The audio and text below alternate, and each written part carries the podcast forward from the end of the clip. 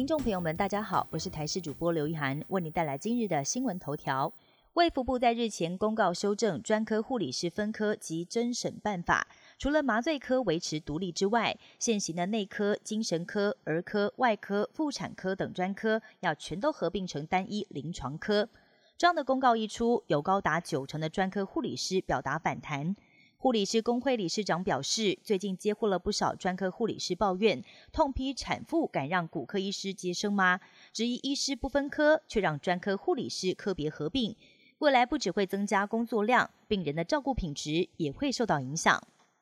国际佛光会创办人星云大师在五号下午圆寂，享其寿九十七岁。佛光山常务副住持也透露，星云大师的生前坦然面对，没有挂碍，并表示他来生还要做和尚。其实，星云大师在七年前中风之后，身体状况就不断的走下坡，外加上本身有糖尿病，因此每两天都要固定到高雄长庚医院来洗肾。在今年农历年前，就传出星云大师住进加护病房，住院三周，在元宵节当天上午状况急转直下，傍晚在佛光山安详离世。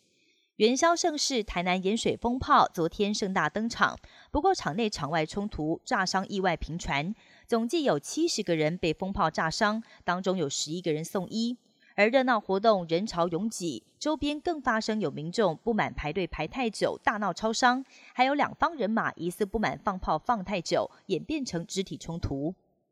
土耳其在当地时间今天凌晨四点十七分，台湾时间早上九点十九分，发生了规模七点八强震。震央位在加济安泰普省西北方，震源深度大约十七点九公里，暂时没有海啸警报。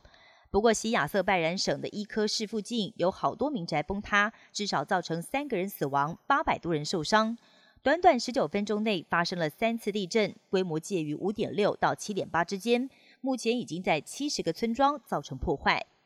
中国因为新冠疫情大爆发，从二零二零年一月份开始限制团客出境，六号开始恢复旅行团出境，而这也是从中国时隔三年解除团客出国限制。不过目前只有开放前往泰国、印尼跟俄罗斯等二十个国家，中国游客最爱的日韩等国家还没有开放。